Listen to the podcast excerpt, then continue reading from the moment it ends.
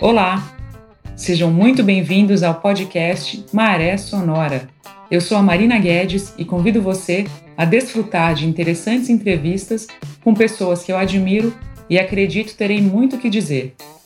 Depois de morar por quase quatro anos em um veleiro, eu vim parar aqui na Austrália e hoje, por conta do isolamento e das fronteiras fechadas, eu tô aqui na Tasmânia, que é uma ilha linda no sul da Austrália.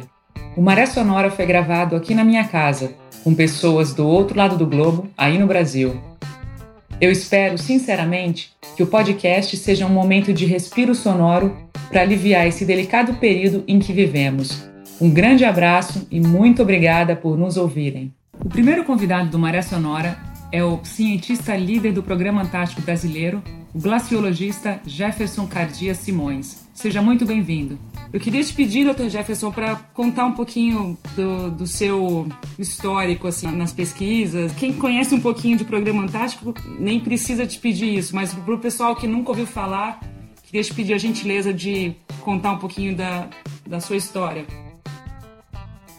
Bom, eu diria, Marina, que é uma longa história, porque eu, a minha carreira toda começa com o Programa Antártico Brasileiro. Eu tive a felicidade e o privilégio de ser o primeiro brasileiro a ser enviado para o exterior para se formar em glaciologia. Eu sou o primeiro glaciólogo glaciologista uh, treinado para atuar no Brasil. E isso foi em 1984, quando fui enviado para o Instituto de Pesquisas Polar Scott, que é da Universidade de Cambridge, é um centro de referência tanto da própria glaciologia, mas também da história polar.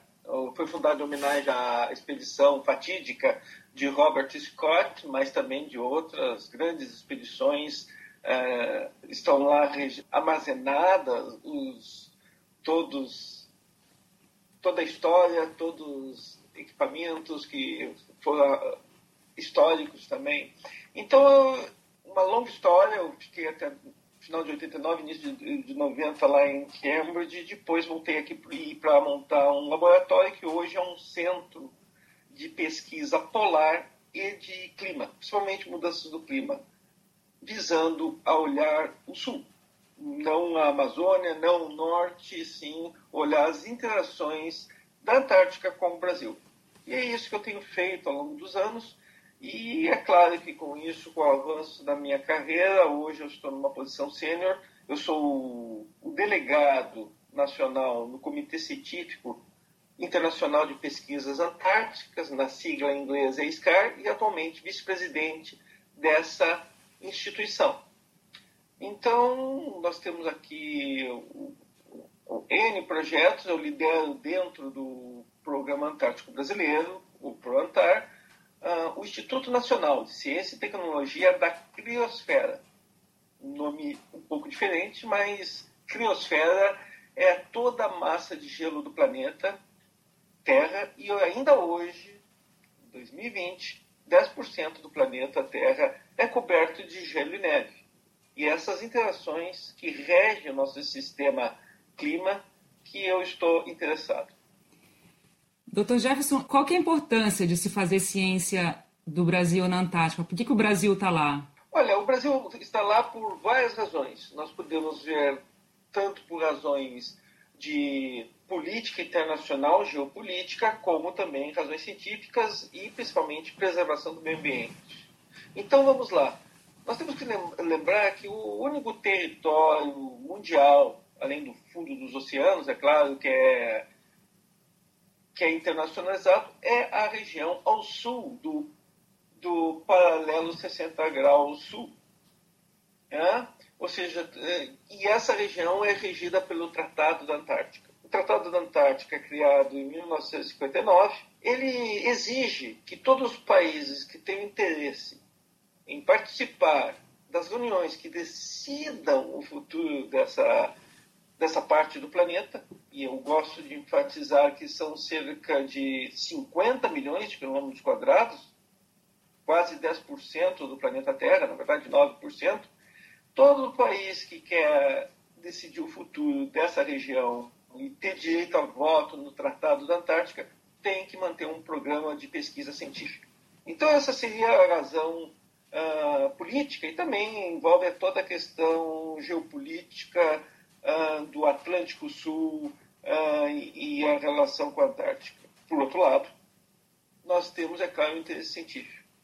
E o interesse científico é baseado num fato simples, que é, é evidente, mas nós nos esquecemos. O sistema Terra, que isso inclui a circulação atmosfera oceânica, a crosta terrestre e a massa de gelo, é único e indivisível.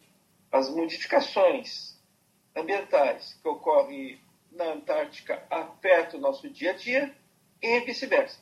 Nós damos vários exemplos, mas o, eu acho que eu gostaria de enfatizar principalmente a questão das correntes atmosféricas e oceânicas, frias, que são geradas na região antártica e afetam o nosso dia a dia. É só lembrar o brasileiro que as nossas frentes frias, agora nós estamos no inverno, indo para o inverno de 2020, são geradas no Oceano Austral, aquele oceano que circula a Antártica, e de tempos em tempos essas massas frias avançam aqui sobre o território nacional, muitas vezes chegando até o Acre, mostrando como esse sistema todo está interrelacionado.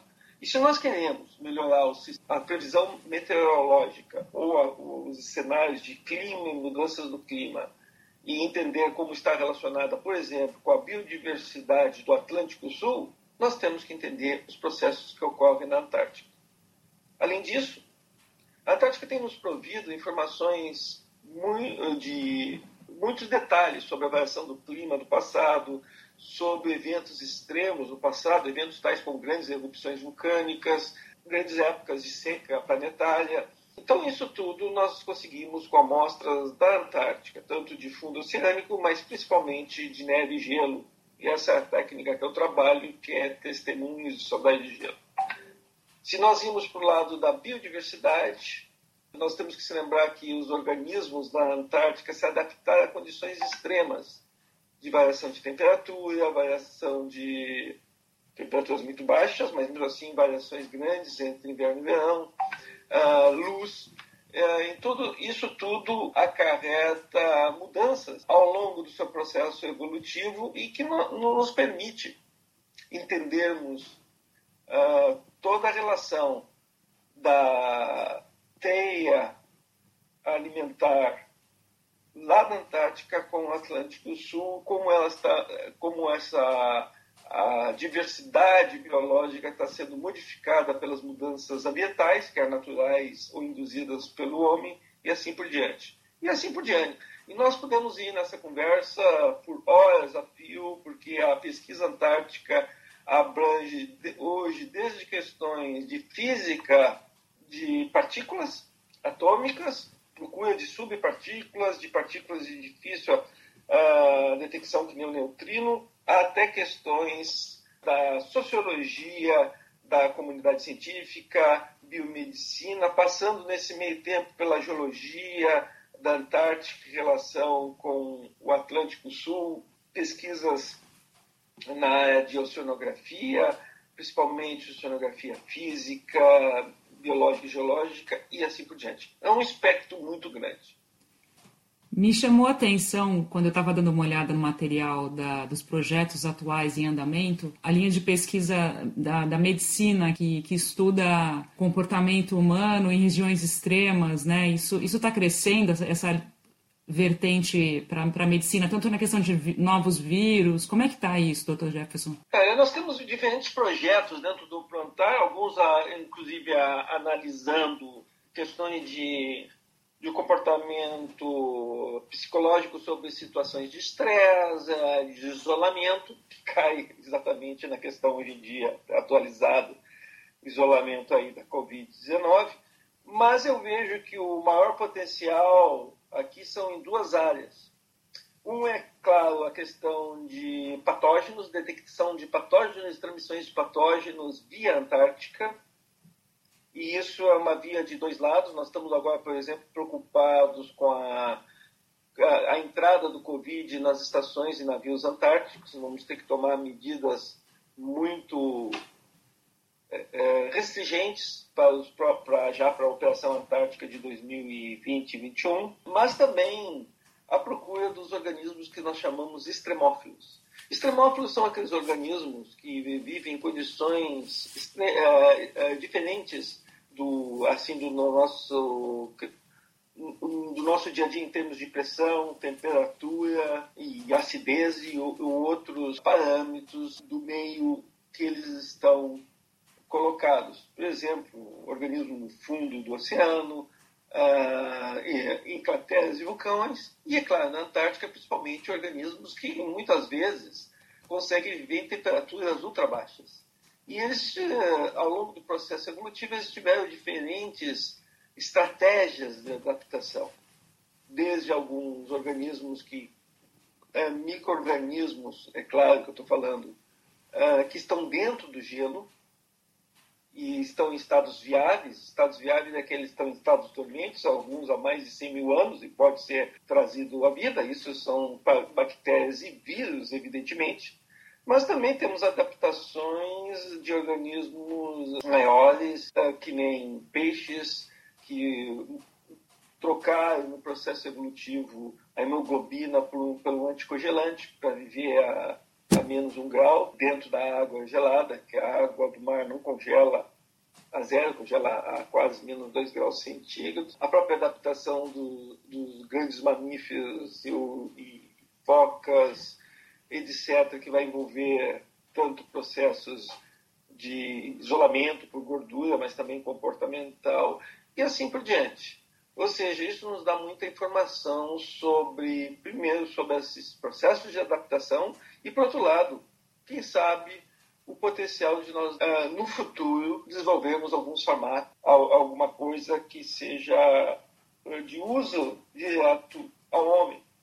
Por exemplo, examinar algas antárticas e adaptação para o frio e como poderia ser usado em em alimentos e outras aplicações. Maravilha. E o senhor foi o primeiro brasileiro a participar de uma expedição científica até o Polo Sul Geográfico, né, Dr. Jefferson? Como é que foi essa experiência? Olha, essa experiência, na verdade, foi uma expedição chilena. Eu fui convidado, fui o único que convidado. Eram dois colegas, mas um colega ficou na estação base e eu fui com com, agora já não me lembro mais, porque foi em 2004, 2005, quanto era, mas eu creio que nós éramos todos ao redor de 12 colegas.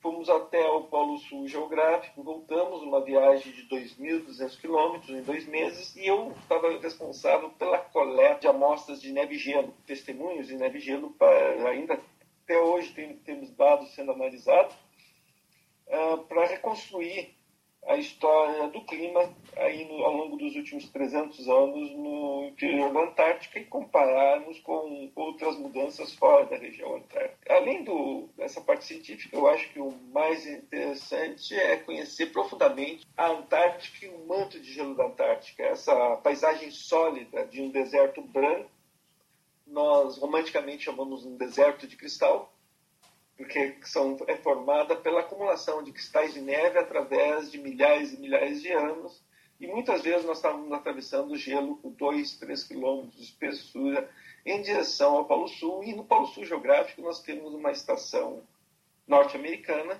dos Estados Unidos, uh, chamada Amundsen Scott, em homenagem aos dois primeiros exploradores que chegaram lá, e é uma estação enorme, no verão chega a 220 pesquisadores, todo com equipamentos científicos no estado da arte e investigando as grandes questões, inclusive, como eu falei, uh, sobre estrutura molecular, uh, geofísica, astronomia avançada e assim por diante. O Brasil, né, o, o Programa Antártico Brasileiro, ele possui a base Comandante Ferraz, e recentemente, é, em 2012, vocês inauguraram o módulo Criosfera 1. Né? Eu queria que, que o senhor falasse um pouquinho dessa importância no contexto da, da ciência antártica brasileira, que antes era restrita àquela faixa da, da, da estação e, e, eventuais acampamentos e projetos fora da estação. É, nós temos que entender que, primeiramente, o Programa Antártico Brasileiro tem quatro plataformas diferentes de pesquisa, dos quais uma delas é a estação, e agora é a nova Estação Antártica Comanda de Ferraz, é uma estação do Estado da Arte, mas será usada principalmente nas questões das ciências da vida, biologia, medicina e também alguma coisa de, ah, de ciências de geofísica. Não muito mais do que isso e, e cumpre cerca de 25%, no máximo 30% de todos os projetos.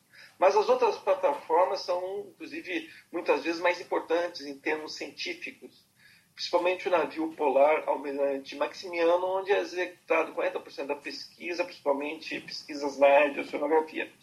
Ainda temos acampamentos e temos, conforme você falou, o modo Criosfera 1, que é o modo que está situado a 84 graus sul, ou seja, 2.500 quilômetros ao sul da nossa estação antártica, ao sul da estação antártica Comandante Ferraz, e lá nós fazemos pesquisas na área principalmente de glaciologia, geofísica, química da atmosfera, alguma coisa agora na busca de, desses extremófilos. Então é, é um, uma maneira que nós encontramos barata de realizar pesquisa de vanguarda no interior do continente, num ambiente que é muito mais agressivo uh, do que na estação. Note que na estação a temperatura média é ao redor de menos 3 ao longo do ano, uh, enquanto nesse local que nós estamos é ao redor de menos 36 graus centígrados e chega a fazer menos 65 no inverno. É claro que nós, é só um módulo cheio de equipamentos dentro, mas no qual nós só passamos um ou dois meses no auge do verão na Antártica para fazer manutenção e fazer coletas de amostras no campo. E essa foi uma maneira, então, de termos os dados usando a alta tecnologia e usando a transmissão eletrônica via satelital de dados para o Brasil. E nesse, nesse processo de instalação do módulo, né, que tem inclusive um material muito rico de, de imagem, de vídeos, da, mostrando a logística, a, os desafios de, de, chegar numa região tão remota, tão difícil de, de, se permanecer. Né? Como é que foi isso? Como é que foi esse desafio de, insta, de instalar o, o módulo para começar esse projeto? Hum. Sim, nós temos vários desafios aí imagine, é um, é um dos de uma das operações mais difíceis que o Brasil executa em termos logísticos. Nós temos que levar isso, entrar no continente antártico. Para baratear, nós terceirizamos, usamos uma companhia privada que transporta o material da cidade de Punta Arenas até 80 graus sul para um avião.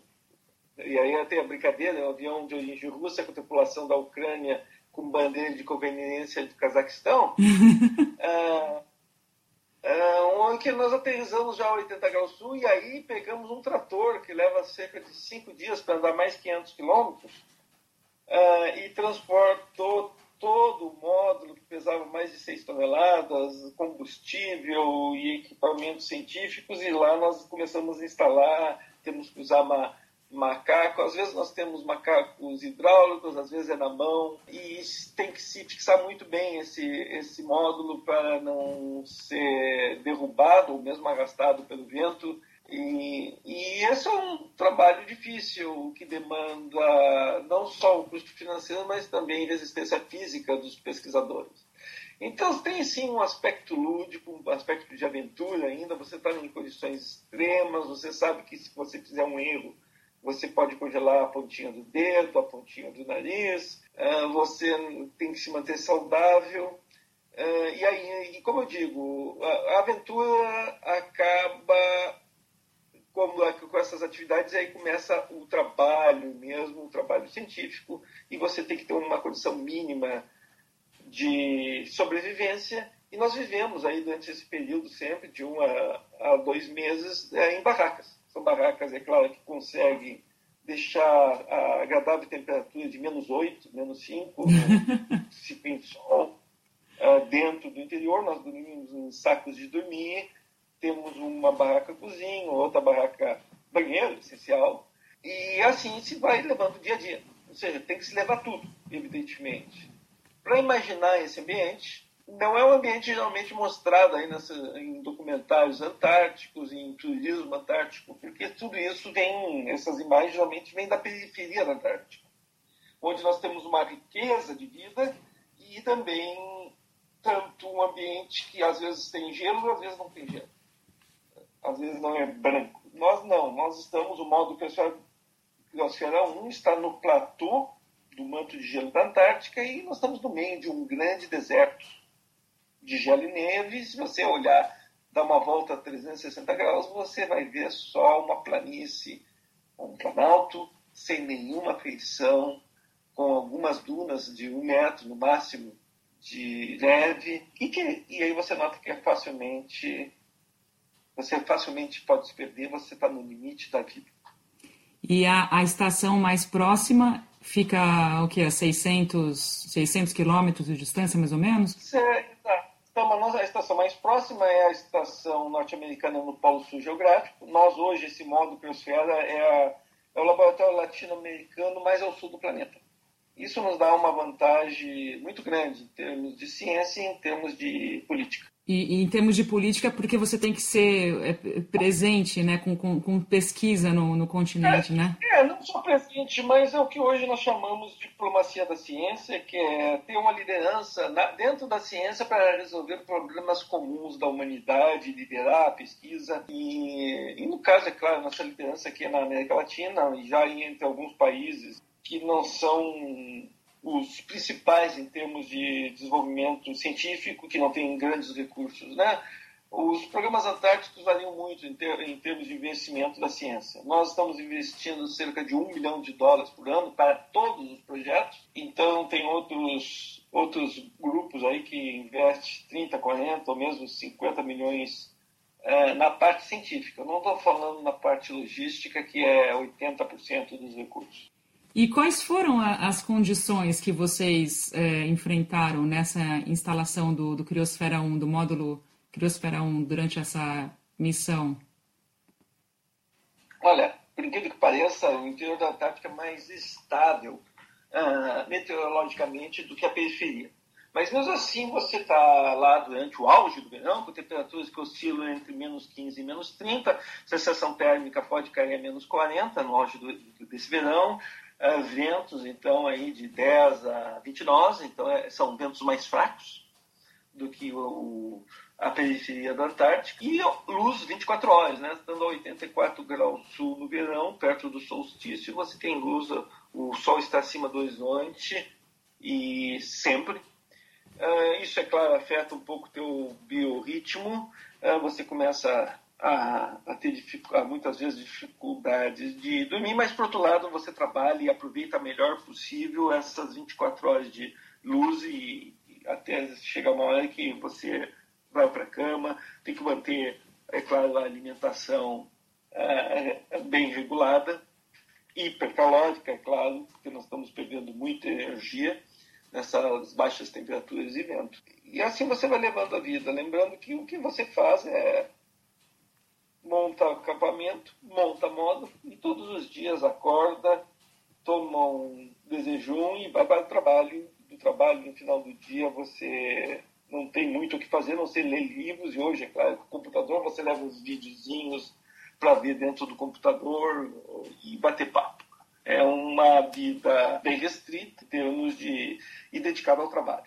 Né? Essa é a grande diferença. Você não está dentro de uma estação ambiental com temperaturas agradáveis, onde você tem cozinheiro e no final do dia você pode relaxar. Não, você está constantemente envolvido com o trabalho. E que tipo de preparo vocês fazem? Porque o, o Programa Antártico Brasileiro, geralmente, ele, ele tem o, o, o treinamento pré-antártico, né? O, famoso TPA. Como é que é o preparo de vocês? É, o, o Programa Antártico Brasileiro tem o TPA, que é coordenado pela Secretaria da Comissão Interministerial para os Recursos do Mar, que é o gestor do programa e esse é um treinamento inicial para os novatos, para aquele que nunca foi à Antártica. Nós aqui, o nosso grupo, tem que ser treinado no campo. Depois de passar por esse TPA e ao ir a primeira vez, ele vai ter algumas noções básicas de sobrevivência na neve no gelo, uh, já deve ter passado pelo curso de montanhismo básico, na verdade, só pelo menos sair de uma fenda, e saber se virar. Ah, e, e, a respeitar o, as condições limites dadas pelo, pelo ambiente. Então, é uma mistura de conhecimento com o dia a dia prático que você pega na primeira ida. É claro, fala isso, um rigoroso exame físico, médico, para ver se você não vai nos dar problema no campo. E houve também, é, depois da inauguração do Criosfera 1, do módulo, né? Vocês também, vocês fizeram uma, uma expedição do Criosfera 1 até onde seria instalado um segundo módulo, né? O Criosfera 2, é isso? É, infelizmente, aqui a gente entrou nessa crise econômica, nós não temos recursos atuais para instalar o Criosfera 2, isso é um módulo para o futuro, mas o que foi feito esse ano, depois de dois anos fechados, foi realmente re reabrir e atualizar os equipamentos, por exemplo, trocar baterias, baixar dados do 1, que nós estávamos começando a perder informações, sai cara, a missão sai cara, sai cerca de 250 mil dólares por ano, não é nada em termos governamentais, mas para nós, para a comunidade científica, é muito recurso. Então, depois de dois anos sem, é, sem manutenção, nós fomos até lá, fizemos essa manutenção, os equipamentos vão rodar agora por até dois anos sem manutenção, e nós estamos lá coletando informações meteorológicas, uh, temos filtros para pegar micropartículas uh, que estão na atmosfera, detectar mudanças na química da atmosfera, temos medidores de raios cósmicos e todos esses dados têm que ser armazenados ou transmitidos diretamente para o Brasil, como, por exemplo, ocorre com a concentração de dióxido de carbono, CO2, que nós temos medições constantes a cada 15 minutos, por exemplo, e os dados são enviados via satélite. Então, você vê que usando a tecnologia, dá para reduzir bastante os custos e conseguir dados interessantes. O Criosfera 1, ah. como eu falei, fica a 2.500 quilômetros ao sul da Estação Ferraz. Ah. E o 1, a missão é básica sempre a mesma, nós vamos de Punta Arenas até 80 graus sul, onde existe um grande acampamento de apoio tanto para atividades científicas e turísticas, para quem quer escalar a montanha mais alta do mundo, desculpa, a montanha mais alta da Antártica, uhum. Uhum. E a partir desse ponto a gente vai de, principalmente se for carga leve e só pessoas, com aviões bimotores, com esqui pequenininhos, cabe às vezes 10 pessoas, 800 quilos de carga no máximo, se estiver vazio, até e aterriza com esse bimotor do lado, quase em cima do módulo.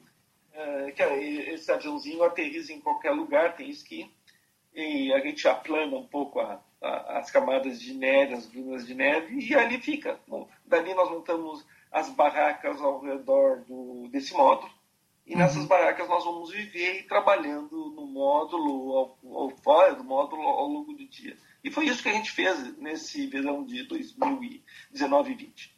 Tá certo. E quando você fala em módulo, é, é, é um, um estrutura de um container, né? Que, que dimensão que ele tem, mais é, você imagina, você está no meio de um deserto branco, você tem um container, um container de cerca de 8 metros, um pouco maior, por 4 de largura, e no meio do nada. Então ele é vermelho para ser detectado de longe, que tá, está levantado do chão, porque senão a neve que está à deriva, transportada pelo vento, enterraria o, o módulo Criocera 1, e na verdade é um laboratório, é um laboratório só cheio de equipamentos dentro, e como eu falei, mandando esses dados para o Brasil ou armazenando para ser coletado uma vez por ano. Não é uma estação, não é um, refúgio para se dormir dentro. Inclusive, a gente tem que evitar o máximo possível de ficar dentro para não contaminar os, a, a estrutura do laboratório. Essa questão da, dos testemunhos de gelo, doutor, queria que o senhor explicasse. A ciência, é uma ciência está relacionada. Bom, então, testemunhos de gelo nada mais é do que uma das técnicas que nós chamamos de paleoclimatologia. Paleoclimatologia é a história do clima do planeta Terra em diferentes escalas de tempo. O uh, ah, que, que nós fazemos? Nós pegamos o. Primeiro, antes de dizer o que fazemos, nós temos que entender que a neve e o gelo da Antártica são, não é formado pelo congelamento de água, e sim pela acumulação ao longo de milhares e milhares de anos de cristais de neve.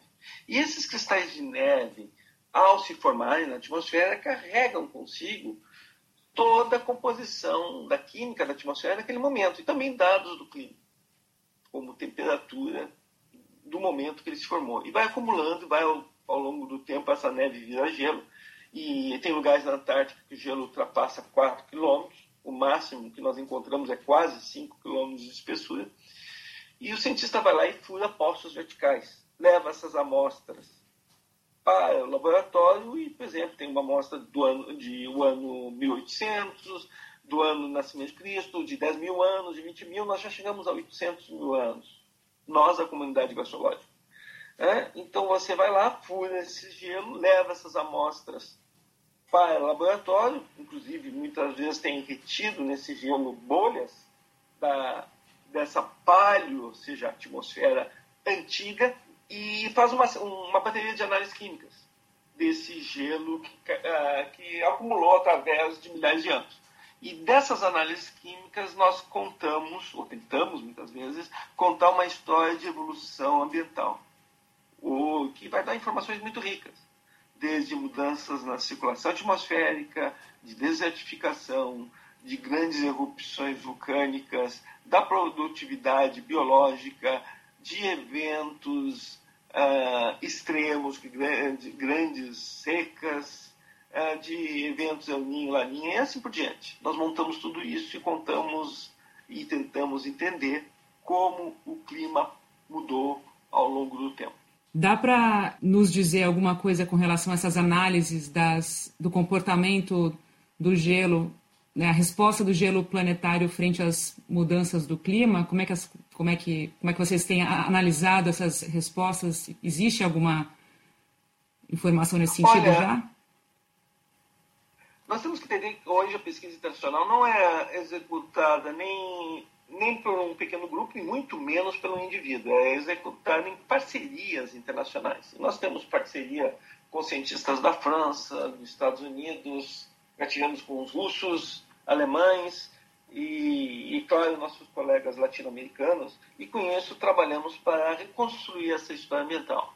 Uh, se nós olharmos na grande escala de tempo, nós já temos, como eu falei, 800 mil anos e nós conseguimos esses estudos, não eu propriamente dito, determinar a concentração, a variação da concentração dos principais gases estufas, tanto o dióxido de carbono, CO2, o metano, CH4 e o N2O, que é o óxido nitroso, ao longo desses 800 mil anos. E sabemos que nunca antes, nos últimos 800 anos, as concentrações chegaram ao nível que nós temos nos últimos 30, 40 anos na atmosfera. E ainda com claro sinal que isso é devido ao impacto da atividade humana. Mas especificamente, em relação ao programa do Brasil, nós estamos interessados no, na história dos últimos dois mil anos e das interações da atmosfera antártica com a atmosfera uh, da América do Sul. E, uma das, uh, e aí é resultados nossos. Uma das coisas que nós descobrimos, por exemplo, foi a detecção de contaminação de urânio de parte do, da neve da Antártica devido à mineração na Austrália, isso é atual. Temos contaminação de arsênico, né? Uh, devido à mineração do cobre no Chile, mas por um fato interessante que está caindo essa contaminação devido a novas restrições e leis ambientais chilenas, dando um sinal que funcionam. E nós também estamos tentando associar, esse é um estudo mais avançado, como o clima antártico dos últimos 200 anos esteve relacionado as variações climáticas da América do Sul. Maravilha. E uma coisa que eu achei muito bacana no material que você me passou sobre os, as informações que costumam aparecer incorretamente na mídia, né, na mídia geral, e paralelo a isso, né, ao lado a, as explicações. Eu, eu acho que, se o senhor permitir, a gente podia pontuar algumas alguns desses, uh, até fiz uma anotação aqui, foram 17 tópicos. Eu achei muito rico, se a gente pudesse é, pontuar, pontuá-los aqui na nossa conversa. É interessante, e lembrando, eu acho que o principal mito que afeta a percepção do brasileiro da Antártica é que como se fosse muito longe, como fosse isolado. A Antártica está logo ali, eu gosto sempre de lembrar que a Antártica está mais perto do Rio Grande do Sul do que o estado de Roraima. E o segundo, quando, quando o senhor pontuou que a maior parte de gelo, a ideia, né, o mito de que a maior parte de gelo na Terra está no hemisfério norte, portanto, não afeta o Brasil. É, é exatamente essa questão de distância, né? Tanto de distância e de massa. 90% do gelo e neve do planeta está na Antártica. Então é isso que nos interessa em termos globais. As pessoas tendem, até pela visão do turismo e, é, e a história do hemisfério norte, achar que é ali o, a neve da Rússia ou do Alasca que é, é mais importante tá, e então está mais perto do, do país do hemisfério norte. Não, o hemisfério norte é um pouco mais frio. É, na verdade, o hemisfério norte é inclusive mais quente do que o hemisfério sul. Acho que esse tópico terceiro, o senhor até já, já mencionou, né, que, de certa forma, que, que essa ideia também equivocada, essa informação equivocada que já foi divulgada, que o Brasil é um país tropical e, portanto, pouco afetado pelas regiões polares, né? Essa outra ideia é. equivocada. É, bom, essa ideia equivocada por, foi tanto pelo, pela questão de falta de conhecimento geográfico, mas também da criação do mito do país tropical abençoado por Deus, sem desastres naturais, uh, sem terremotos, que foi uma coisa implantada na década de 50 e 60. E é claro, o Brasil não está isolado do resto do mundo, não precisa ter uma pandemia para ver isso. O que ocorre na Amazônia afeta a Antártica e o que ocorre na Antártica afeta a Amazônia. O nosso dia a dia é regulado em questões climáticas pela circulação geral da atmosfera e dos oceanos. Uh, então, é exatamente isso que está faltando na nossa educação científica e ambiental, um dos, um dos grandes nódulos aí para a no ensino médio a questão de que toda a Antártica é muito fria. Isso é uma outra ideia longe de ser correta, né, Dr. Jefferson? É, aí nós temos que ver o que, que é muito frio é relativo para cada um e, e quando nós falamos do Brasil está na Antártica, sim, está na Antártica, mas não está dentro do continente, a não ser o modo Criosfera 1, que está dentro do continente, e a Estação Antártica Comandante Ferraz e os próprios navios brasileiros trabalham na região mais amena da Antártica, que é o norte da Península Antártica, e onde nós chamamos inclusive Antártica Marinha, é quase subpolar, e que se caracteriza assim com ventos muito fortes, mas por outro lado temperaturas relativamente amenas para a região polar. Temperaturas que vão oscilar entre menos 20 e menos e positivos, 5 graus positivos no auge do verão, às vezes chegando até mais do que 10, 15 graus. Enquanto no interior da Antártica, no manto de gelo da Antártica, devido à, à sua continentalidade, ou seja, a distância da costa, a sua altitude, é o continente mais alto, em média, do planeta, a, a sua enorme massa de gelo, é um grande deserto. Primeiro, é um grande deserto, cai muito pouca neve. E segundo, as temperaturas são ultra baixas. Mesmo lugar que nós temos uma criosfera 1, como eu te falei, a temperatura é menos 36, é quente em relação à estação uh, lá dos norte-americanos, que a temperatura média é menos 50, ou pior ainda, onde está a estação Vostok dos russos, onde a temperatura média é ao redor de menos 60 e tem lugares no, no inverno que chegam a menos 90 graus centígrados no interior do continente. Então, tem, seria o que está faltando aí para o brasileiro, às vezes, é, é a noção da escala da Antártica. Você não imagina que o clima de Porto Alegre seja igual ao clima de Belém, do Pará ou de Manaus. É a mesma coisa no, na Antártica. Né? Nós estamos aí com distâncias muito maiores, nos lugares distâncias uh, entre o Rio Grande do Sul e Roraima. Essa próxima, doutor Jefferson, acho que até a gente já apontou um pouquinho, né, que o Brasil, o fato, a, a, a ideia também equivocada de que o Brasil possui uma estação de pesquisas no Polo Sul. Isso é completamente equivocado também, né? É, o, aí o problema do uso da palavra Polo Sul. Polo Sul, é, polo é só um, um ponto na superfície terrestre. Tem o Polo Sul geográfico, onde passa o eixo imaginário de rotação do planeta, e lá tem a estação antártica na Amundsen Scott dos Estados Unidos. Só que tem outros polos. Tem polo magnético, polo geomagnético, etc. E a Estação Antártica Comandante Ferraz está, como eu falei, a 3.100 quilômetros ao norte do Polo Sul Geográfico. Interessante que essa distância entre a estação e o Polo Sul Geográfico é mais ou menos a distância entre aqui e a cidade, é, entre a estação e aqui a cidade de Rio Grande, do extremo sul do Brasil. Quer dizer, a Estação Antártica Brasileira está entre o meio do caminho entre o Brasil e o Polo Sul Geográfico. E o porquê que o, é incorreto também dizer, Dr. Jefferson, que o gelo de toda a Antártica está derretendo? Por que isso é errado de afirmar? Porque, exatamente, vamos voltar na questão de continente. O que está derretendo é o. E, tá, e, já tem sinais bem claros, é o gelo que está perto de zero graus centígrados, que é na periferia da Antártica. Nós estamos vendo mudanças bruscas nos últimos 30 anos aí, com redução na extensão da geleira. Mas isso não é todo o volume do gelo, é menos de 5% do gelo. Mesmo assim, pode ter um impacto grave, por exemplo, no aumento do nível dos mares uh, e, e, na mudança da temperatura da água dos continentes e da acidez. Mas o, a grande massa de gelo está a menos 30, menos 40 ou menos, menos 50 graus e, evidentemente, não está derretendo e não vai derreter pela ação humana. Uh, então, nós temos que ter cuidado em generalizar.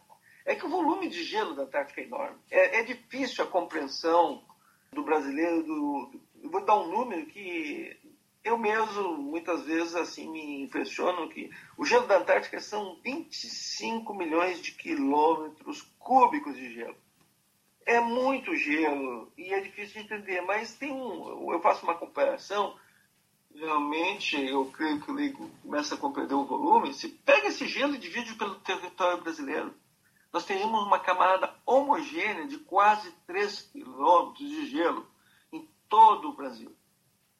Dá para dar uma boa ideia.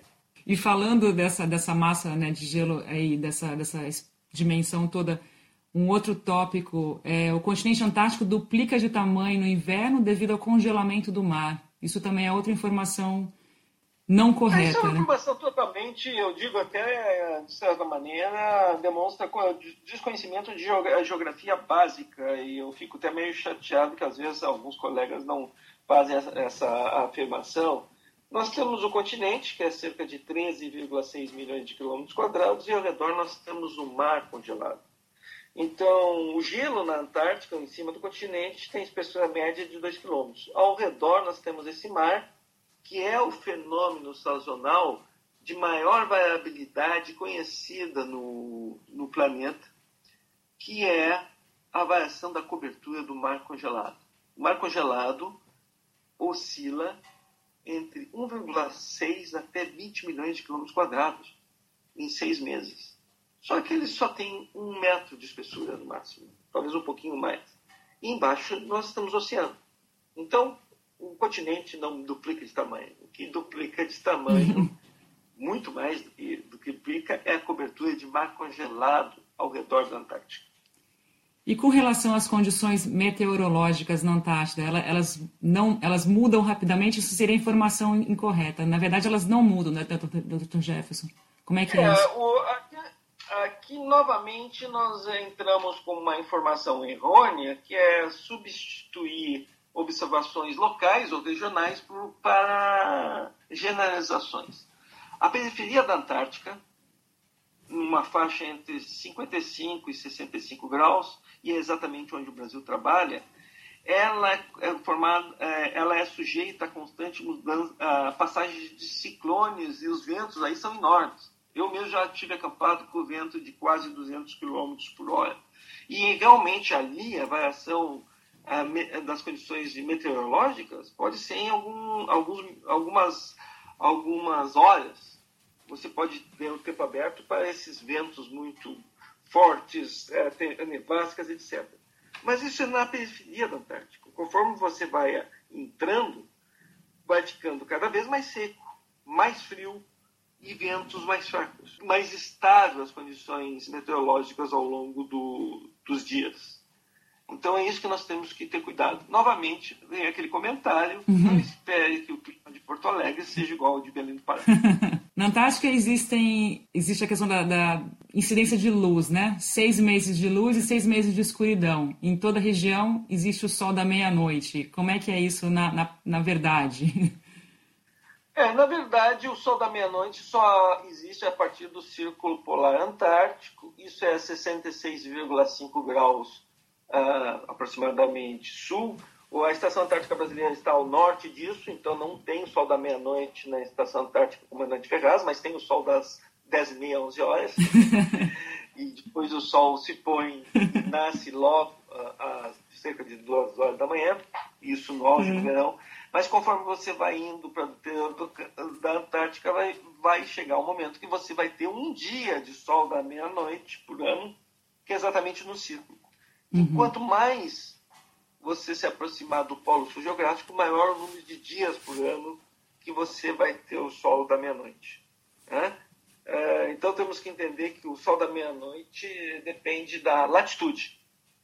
E tá. no polo sul geográfico, que é um ponto, aí onde está a estação norte-americana, você tem seis meses de dia, ou seis meses de sol na meia-noite, e seis meses sem sol, apesar que tem uma passagem ali de algumas, uma, uma quinzena, quase um mês de, de crepúsculo.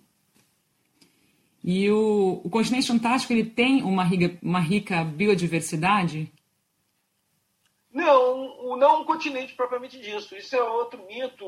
Toda aquela. É, é vai exatamente onde é que a grande maioria dos jornalistas e, e filmes são realizados, onde os jornalistas vão, que é na periferia da Antártica, né, nesse, nesse oceano que é riquíssimo, que tem uma biodiversidade enorme e que os que organismos o, de desde micro-organismos até os grandes cetáceos, usam para se alimentar.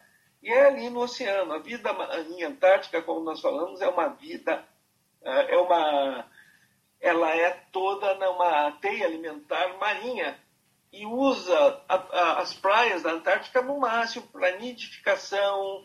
Ali tem grandes pinguineiras do, auge do, do verão, focas, leões marinhos, elefantes marinhos vêm à costa ah, na época de, de, na, do nascer de, de, dos, seus, dos seus filhotes, mas você se afastando 20, 30 quilômetros da costa, você começa a entrar num deserto. Em um deserto que, no máximo, você vai encontrar alguns líquens e musgos. Às vezes, até passa uma, nave, uma ave perdida indo de um ponto A para o ponto B. Mas nada que vá você vai, vai, vai observar regularmente. Ou seja, tu pode ter um, dois, três milhões de quilômetros quadrados sem viva alma num grande deserto polar. É difícil imaginar o que é um manto de gelo antártico. Esse, esse próximo tópico, eu lembro até é, uma curiosidade, quando, quando eu fui entrevistar o Mick Link em São Paulo, antes de ir para antes de participar do, do programa Antártico, isso em 2007, ele falou que ele, ele é bem crítico né, na, na qualidade do que ele vê na imprensa né, em relação àquela região. E quando ele voltou da, da invernagem, ele disse que chegou na, na África e tinha uma revista dizendo direto do Polo Sul. E aí ele fez essa piadinha, como é que eu, como é que eu cheguei do Polo Sul? Como é que eu levei meu barco no Polo Sul, né? Então esse é o próximo tópico, que os velejadores e navios chegam ao polo sul geográfico, né? Que é uma grande é, um, um, erro, né? Um é, mito. É um erro. Bom, é para chegar no polo sul geográfico você teria que ter um, um navio que navegasse sobre a, o continente. Né? é, o pessoal esquece que primeiro a Antártica é um continente. Isso é um problema sério devido ao não uso de globos e hoje nós hum. temos até malucos aí em terra, não sei o que, terra plana. Ah, então isso só mostra a falta de conhecimento que muitas vezes os colegas da imprensa não têm a capacidade de discernir isso. O, eu, eu me dou bem com a Mir, a gente tem falado exatamente sobre esse ponto, é, o, e eu fui muito crítico porque as pessoas não entenderam que o Amir Klink nunca esteve no Polo Sul Geográfico. Né? Uhum. Ele, ele, Ele circunnavegou a Antártica, porque exatamente você não consegue avançar dentro do continente, e isso era 3 mil quilômetros do Polo Sul. Né? Uhum. tu está no Rio de Janeiro, você não está em Manaus, né? Uhum. É, é, o, é, o, exemplo que eu dou. Então, uhum. é, essas questões nós temos que ter ideia, ideia bem clara. Não confundir o ambiente marítimo antártico do grande oceano austral, onde nós temos a maior corrente oceânica do mundo, que é a corrente circumpolar, com o continente propriamente. O aspecto, a, a, esse ponto número 12, né, que o, as missões polares são semelhantes às missões de montanhistas. Como é que é isso? Como é que é essa, esse mito também? Olha, isso é uma crítica porque se muitas vezes é apresentado também na imprensa como se tu fosse na região antártica escalar montanha, subir, sobreviver, fazer pernadas. Olha, o, o, grande parte da Antártica não tem nem montanhas, como eu falei, é um grande planalto. Você tem um grande risco sempre, que são as fraturas no gelo, que nós chamamos fendas, que pode ter 60 ou mais metros de profundidade, e muitas vezes estão cobertas por uma armadilha, que nós chamamos que é uma cobertura de neve, e você, se não tomar as precauções de segurança, está acordado, muitas vezes acordado até os teus, teus tratores, que tem fendas que engolem o trator inteiro, você corre risco de vida e muita gente nós já perdemos assim, não o programa antártico brasileiro. Então, mas montanha em si, raramente. Existe montanhas na Antártica, mas, é, mas quem escala geralmente não são nem geólogos, tem alguns que gostam de fazer aventura, alpinistas, tudo bem, é, pago por eles, é iniciativa privada, mas não é o dia a dia do, do cientista. E hoje em dia, se o cientista é bem treinado, ele tem que saber sobreviver no, no, ambiente antártico. Uh, ele não pode estar dependendo. Se criou a fantasia que tu depende de uma atividade de montanhismo para trabalhar na Antártica. Isso é uma, é uma visão errada. Existem reservas, imensas reservas minerais e conhecidas na Antártica? Isso, isso é uma outra informação incorreta, por quê? Bom, nós temos que entender que aí é um conceito, é, é um conceito de conhecimento geológico, a diferença entre reserva mineral e ocorrência mineral. Se você tiver aí na tua, na, na tua esquina e encontrar um, um pedacinho de ouro, mesmo a tua aliança, não quer dizer que você tenha um local para explorar economicamente. Uma ocorrência mineral, você vai encontrar em rochas, e lembra, a Antártica é um continente. Você vai ter ocorrência de tudo que é mineral. Né? Agora, para ser recurso mineral, tem que ser economicamente viável a sua explotação, ou seja, a sua retirada.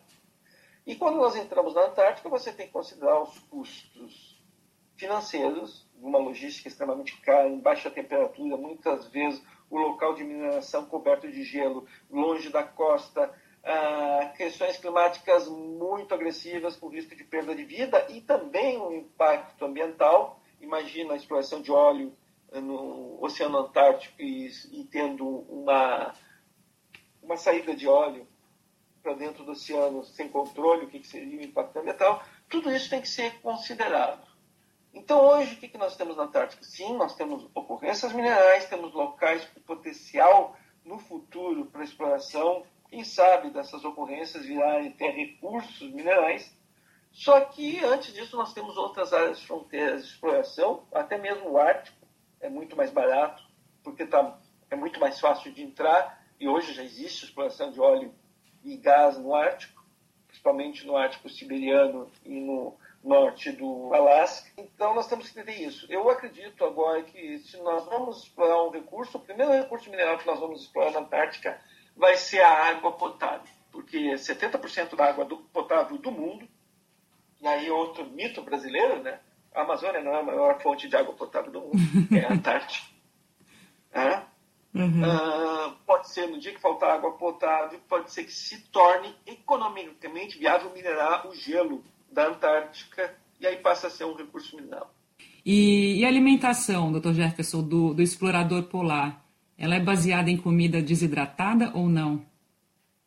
É, isso é um mito do início do programa Antártico Brasileiro e também da dificuldade que antigamente se tinha, imagina na década de 1910, 20, 30, de fazer essas missões no interior da Antártica. Que tu tinha que usar ou comida concentrada, ou, ou alto valor calórico, mas de pouca fibra, uh, não podia usar comida fresca. Bom, hoje em dia você transporta tudo para a Antártica, ainda mais com meios aéreos.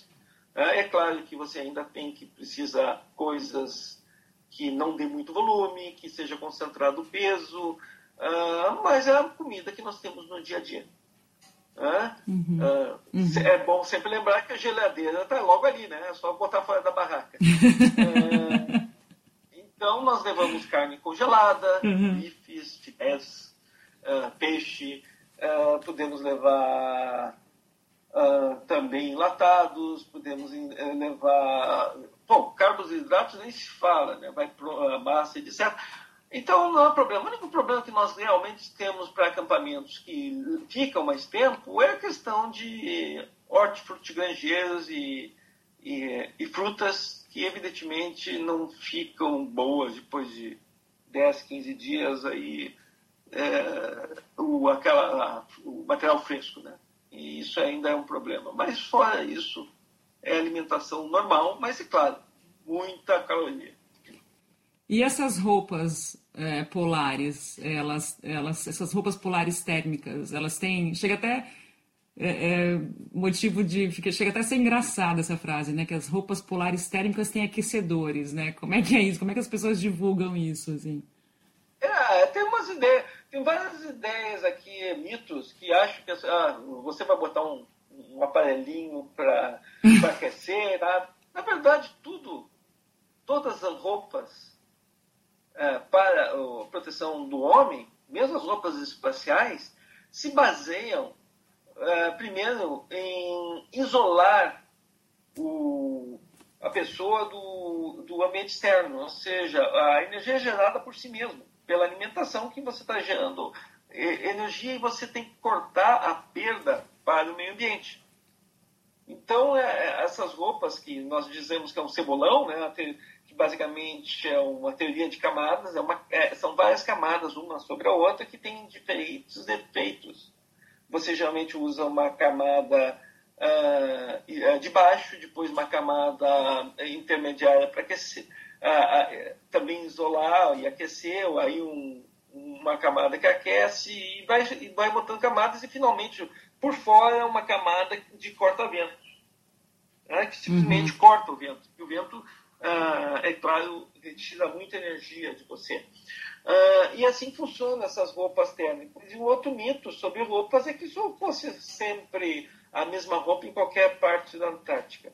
Por exemplo, eu vou dar o meu grupo não consegue usar as roupas do programa Antártico Brasileiro, aquelas compradas pelo programa propriamente dito, porque são roupas para um ambiente muito quente, que a gente diz. Porque são roupas com uma faixa de temperatura entre 10 positivo e menos 20, menos 25. E nós enfrentamos temperaturas, sensação térmica de até menos 50. Nossa. Então são outras roupas mais específicas para outro tipo de ambiente. Uma outra informação é que o Prontar pertence à Marinha, que realiza pesquisas no continente. A Marinha seria assim é, responsável pela realização de pesquisas no continente antártico e responsável pelo Prontar. Como é que é a informação correta para é, o gestor é, o, o, gestor do programa Antártico é a Secretaria da Comissão Interministerial para os Recursos do Mar. E dentro há uma subsecretaria do Prontar. Essa subsecretaria, sim, ela é co coordenada e está na Marinha do Brasil, dentro da estrutura do Ministério da Defesa. Então, são os gestores do programa mas o programa, como o próprio nome diz da secretaria, ele é interministerial. E nós temos vários ministérios envolvidos, destacando Ministério da Defesa, que é o gestor, e, através da Marinha e da FAB, presta o apoio logístico, o Ministério da Ciência e Tecnologia, Inovações e Comunicações, o MCTIC, que é responsável pela financiamento da pesquisa, que é executado pelas universidades e institutos de pesquisa, então são esses os executores da pesquisa, né? e ainda temos o Ministério das Relações Exteriores, que cuida das relações uh, da política internacional do Brasil dentro do sistema do Tratado Antártico. Então é bem mais complexo. Uhum. O programa é do Brasil, é um programa do Estado brasileiro, não é de governo, e com esse investimento que vem de várias áreas. É claro que logística é 80% do custo e é graças ao Ministério da Defesa, através da Marinha do Brasil, que nós conseguimos manter os navios, a estação, etc. Isso ninguém está dizendo que não é o principal ator, mas é um programa interministerial e interinstitucional. Cada país tem um território na Antártica. Como é que a gente corrige isso? É, o problema todo é que o pessoal confunde as reivindicações territoriais que ocorreram no passado de, de, de sete países né, com todo mundo ter reivindicações. Aliás, o Tratado da Antártica, quando foi criado em 59, foi exatamente um dos objetivos era evitar novos conflitos por reivindicações ou incidentes, não conflitos propriamente dito, por reivindicações de territórios na Antártica. Então ficaram congelados, e é interessante a palavra, porque realmente está congelado, ah, essas reivindicações. Não pode haver novas reivindicações e essas novas reivindicações não estão sendo reconhecidas por nenhum país. O Brasil não reconhece essas reivindicações territoriais de nenhum país. É claro que os países reivindicantes, entre si, um reconhece a outra, a não ser onde tem sobreposição de reivindicações, por exemplo, entre Argentina, Chile e Reino Unido. E, doutor Jefferson, mudando um pouco o questionamento, a Nova Zelândia, por exemplo, em parceria com os Estados Unidos, eles têm aquela logística facilitada, né? E tem aquele centro, aquele centro de em Christchurch, aquele centro de turi, é, de visitação, né? Aquele centro Sim. antártico. Na sua na sua avaliação, é, como é que isso beneficia o, o, programa antártico de um país? Assim, o Brasil poderia ter um, um, um instituto, uma, uma, um lugar onde as pessoas pudessem visitar, como é o caso desse centro de turismo em Christchurch? Como é que você vê essa importância de iniciativas nesse sentido para a divulgação científica? Primeiro, nós temos que entender que existem três polos logísticos da, uh, que o pessoal sai para a Antártica, que é Christchurch, na Nova Zelândia, Cidade do Cabo, na África do Sul, e Hobart, na Tasmânia, lá na Austrália. Então, é claro que aí nós temos centros logísticos que pode apoiar a pesquisa internacional é extremamente interessante. Nós usamos, por exemplo, outro que eu esqueci de falar, Punta Arenas, né, no Chile, e é onde o Brasil usa. Uhum. Então tem essa facilidade. O importante é ter institutos de pesquisas que pudesse ter museu, pudesse ter uma estrutura para a área de divulgação de ciência. Nós, infelizmente, no Brasil não conseguimos recursos ainda para para tal ações. Nós temos aqui o único centro polar dentro das universidades, constituído, que é o Centro Polar e Climático da Federal do Rio Grande do Sul, em Porto Alegre. Né? Hoje já são mais de 50 pessoas envolvidas. É o maior grupo dedicado 24 horas por dia à pesquisa antártica. Mas aí entra aquela questão de recursos de, e as diferentes crises econômicas que passamos no Brasil. E uma importante iniciativa de vocês, desse, do, do, do Centro Polar, né, é justamente aproximar a, a educação básica, né, levar, entrar nessa, nessa batalha de inserir no currículo, né, doutor Jefferson? Como é que é isso exatamente? É, nós consideramos aqui que é essencial para o ensino, principalmente o ensino médio, né, e não só universitário, um entendimento do geral sobre a, a, questão antártica, que nós vimos aqui nessa entrevista, desde proximidade, relação com o meio ambiente brasileiro, a, o aspecto político, para ter uma visão geral que nós estamos na Antártica uh, por questões muito mais amplas e para defender o direito do Brasil uh, no futuro de quase 9% do, do planeta Terra. Então, nós temos ações no ensino fundamental todo, né, no ensino básico, para a criançada, para conhecer o, o, como o cientista habita a sua fauna, a sua flora, ainda bastante limitada devido à nossa à falta de recursos para essa área. Mas pelo menos para os alunos participarem de palestras, nossos alunos participarem de palestras em escolas, vídeos de divulgação, que nós temos vários correndo aí no YouTube e outros, e nós temos que e nas mídias sociais. Particularmente na sua, na sua experiência em função, na sua experiência na área e agora em função dessa, dessa pandemia que está alterando a rotina de todo mundo, como é que isso, como é que, como é que essa situação global alterou a sua agenda, né, os seus planejamentos, onde, onde era para estar tá agora, o que, que mudou na prática? É, na verdade, eu sempre considero que ser, ser um pesquisador num país que nem o nosso é uma questão privilegiada hoje em dia, porque a maioria dos meus alunos estão passando dificuldades com bolsas sendo restritas, cortes de bolsas, e eles que produzem muito aí, doutores e pós-doutores, que esses realmente sofrem essas consequências.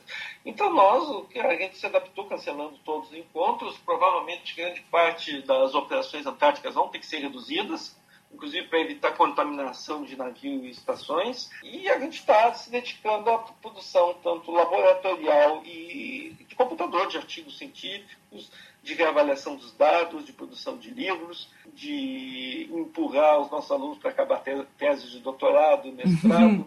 fazendo análises químicas de amostras coletadas nos últimos dez anos. Tem muita coisa para fazer. Trabalho nós temos. Uhum. E aguardar que essa pandemia passe o mais rápido possível e voltar ao nosso dia a dia normal. É, como é que essa pandemia pode mudar a forma de se fazer ciência na Antártica? Que tipo de interferência está causando ou pode vir a causar, na sua avaliação? Olha, o que vai causar é só uma aceleração de um processo que já começou há uns 10, 15 anos atrás, que é cada vez mais a automatização da coleta de dados. É, nós temos que entender que você não precisa ir à Antártica para fazer pesquisa antártica. Cada vez mais a gente usa sensoriamento remoto, imagens satélites, dados, estações remotas automatizadas, que emite os dados, o próprio módulo Criosfera 1 emite esses dados direto para nós aqui na Antártica. E é claro, você tem que ir na Antártica de tempos em tempos para fazer manutenção de equipamentos, algumas áreas científicas, que nem geologia, você tem que ir ao campo para coletar as amostras na biologia, fazer o que nós chamamos de verdade de campo, confirmar os dados que você está coletando. Isso tudo é essencial e vai continuar. Eu vejo aqui, cada, um está cada vez ficando mais fácil ir à Antártica devido ao avanço uh, tecnológico nos transportes. É, isso deve se intensificar. E é claro, o grande desafio agora, nesses próximos, que eu creio, nos próximos dois a quatro anos, será a questão de financiamento. Na estação anterior, haviam pesquisadores que permaneciam no, no, na, no período de inverno. Né? Nessa nova, inaugurada agora no começo desse ano, no momento só está o grupo base dela, né? Como é que está? Os pesquisadores vão voltar a invernar na, na, em Ferraz? Como é que é? Como é que é o planejamento nesse sentido? A, ah, é, a intenção é que volte, mas eu, o grande problema é que esse ano a estação não estava ainda pronta, né? Ela foi inaugurada a estação em si, mas não e tinha um, tinha cerca de quatro laboratórios prontos, etc. E, e mesmo não havia sido feita uma seleção. Então a, a só agora nós teríamos, o dia teríamos, porque agora com a pandemia não sei como é que vai ficar, nós temos uma complementação completa da estação com as pesquisas sendo finalmente, desde 2012, todas elas sendo executadas, mas agora veio a, a, a Covid. Uh, então, eu, eu acredito que uma das coisas que vai afetar é reduzir o número de mudanças de equipes no meio do inverno é que uh, nos últimos anos o pessoal, nos últimos dez anos o pessoal ficava pouco tempo, cerca de dois meses no inverno. Quem for para lá, os cientistas vão ter que ficar no mínimo uns quatro, seis meses, ou talvez invernar mesmo, passar de março a outubro, novembro lá. Isso, inclusive, para reduzir contaminação. Maravilha. Bom, é, acho que já foi já passou do tempo de, de, de dialogar, de, de, incomodar o senhor né, na, na tua rotina. Queria te agradecer tá muito. Foi uma, foi uma grande aula, na verdade, virtual aqui. Espero que, que contribua né, para a correção desse monte de tópicos que a gente tratou e, e ajude na, na, no papel da comunicação, que é informar né, e não, não desinformar. Eu queria. Não desinformar e, e mitos e mentiras, né? Infelizmente, essa é outra questão que nós vamos ter que tratar na divulgação científica, que é essa a constituição de um universo paralelo que não procura a verdade. E sucesso aí, que isso tudo passe logo e, e voltem a, a produzir um conhecimento fundamental. Muito, muito obrigada, doutor Jefferson. Tá bom. Sucesso e saúde. Abração. Abração. Até mais. Tchau, tchau. Thank you.